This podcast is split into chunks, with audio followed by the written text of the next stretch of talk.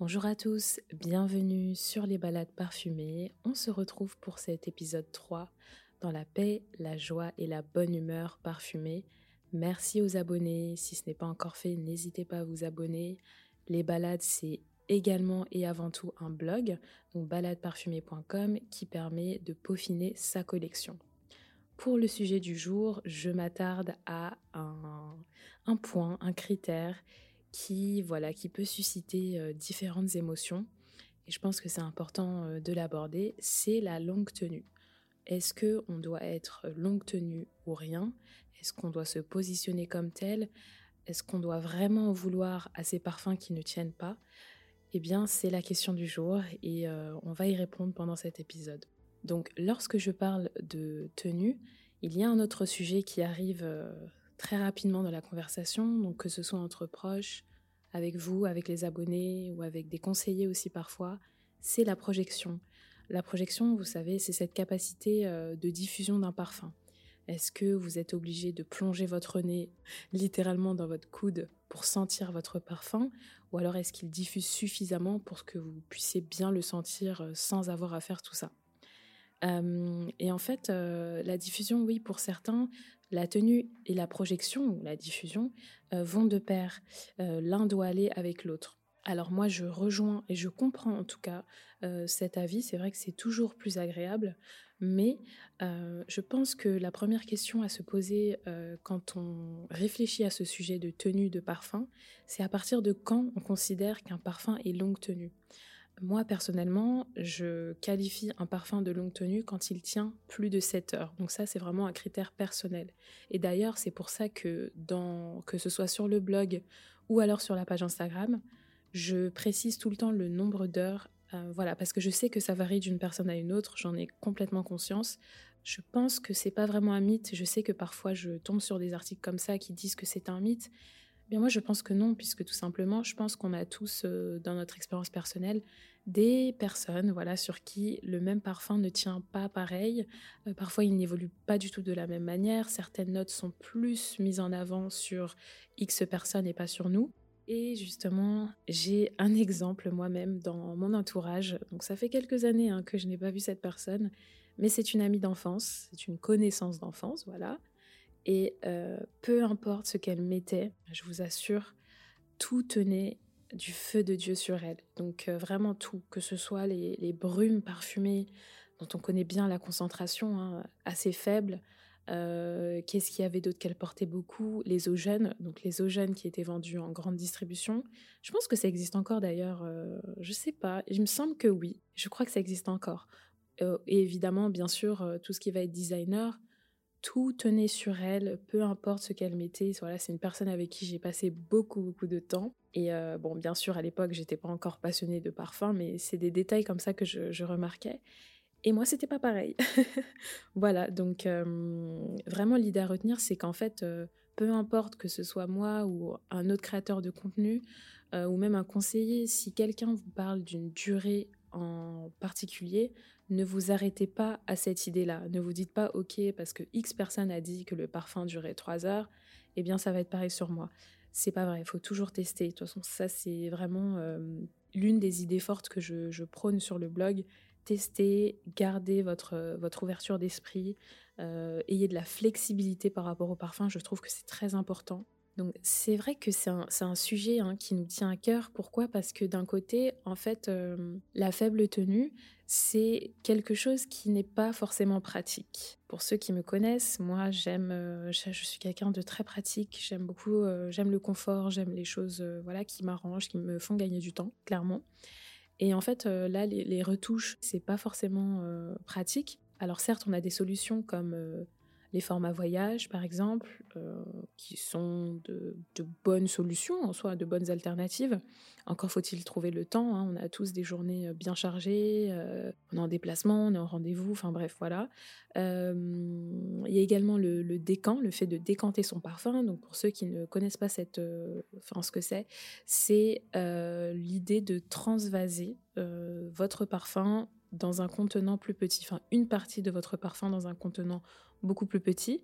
Euh, là encore, j'y vois une limite. Pourquoi? Parce que, euh, en fait, si vous avez plusieurs parfums, c'est pas vraiment recommandé de hum, nettoyer ce, contenant et d'en mettre un autre. Il faut faire attention. Ça peut créer des mélanges. On peut penser qu'on a bien nettoyé, mais en fait, non, il reste des molécules. Enfin bref, c'est assez compliqué ou alors le flacon. Donc ça c'est vraiment la dernière option. Alors personnellement, je me vois mal prendre euh, mes flacons, même si j'en ai des petits, j'en ai des de taille normale aussi. Et en fait, euh, non, j'ai plein de choses dans mon sac et euh, j'ai pas envie de m'encombrer avec un, un flacon en plus. Même si j'aime beaucoup les parfums, pour moi, ils ont leur place dans leurs meubles attitrés. Soyons concrets. Ok, ce n'est pas forcément pratique. Hein, euh, la faible tenue, voilà, ça a ses désavantages. On a quelques solutions. Mais, mais, mais, mais, mais, la tenue n'est pas une promesse de la marque. On nous narre un univers, euh, un voyage, plusieurs émotions, mais c'est très rarement axé sur la tenue. En fait, euh, voilà, donc je pense qu'il faut vraiment se, se, réinterroger sur ça, parce que vraiment penser à toutes ces maisons de parfumerie, énormément, et moi, je n'ai jamais vu, ou alors très rarement, mais là, franchement, euh, là, de mémoire, et voilà, j'en parcours des sites de parfumerie, j'ai rarement vu la tenue comme un argument de vente ou un argument euh, voilà clairement exprimé sur une fiche produit, euh, voilà, je parle vraiment du discours de la marque elle-même et non des conseillers dans certains points de vente qui peuvent changer le discours de la marque. Ensuite, certaines pyramides et certaines concentrations annoncent la couleur.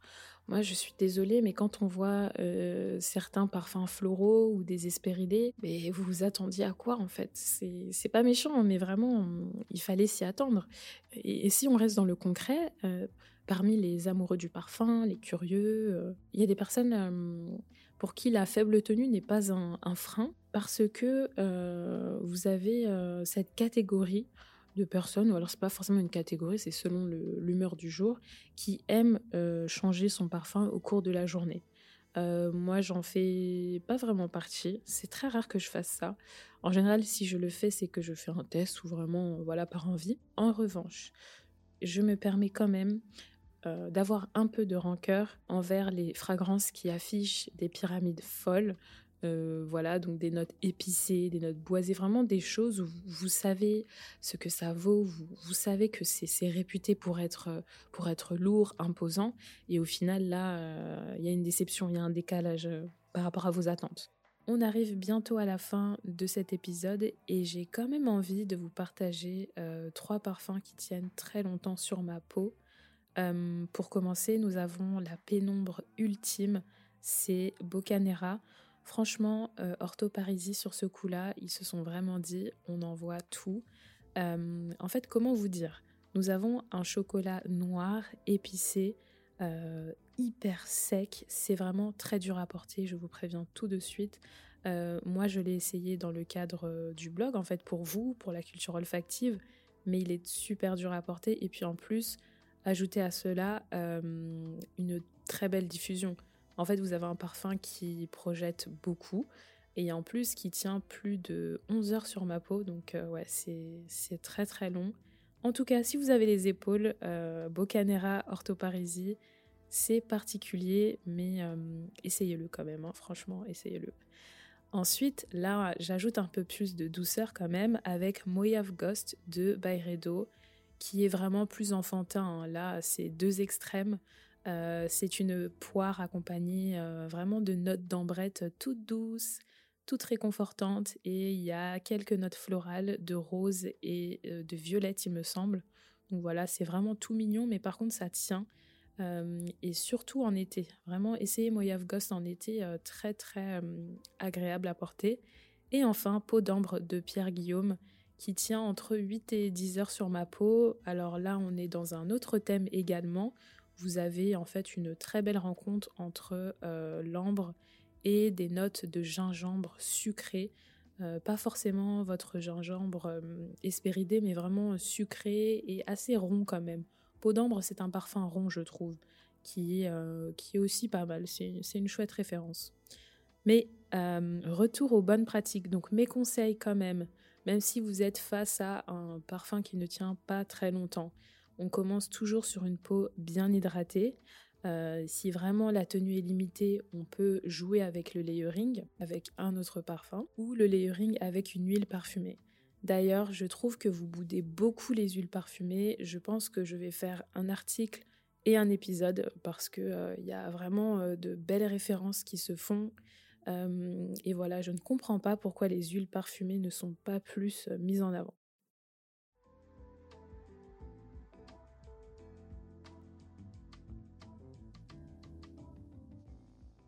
Le moment est venu de passer à la partie interaction. Le principe est simple, je vous pose une question en story sur le compte Instagram et je partage ensuite vos retours parfumés dans un épisode de podcast. Donc aujourd'hui la question était la suivante.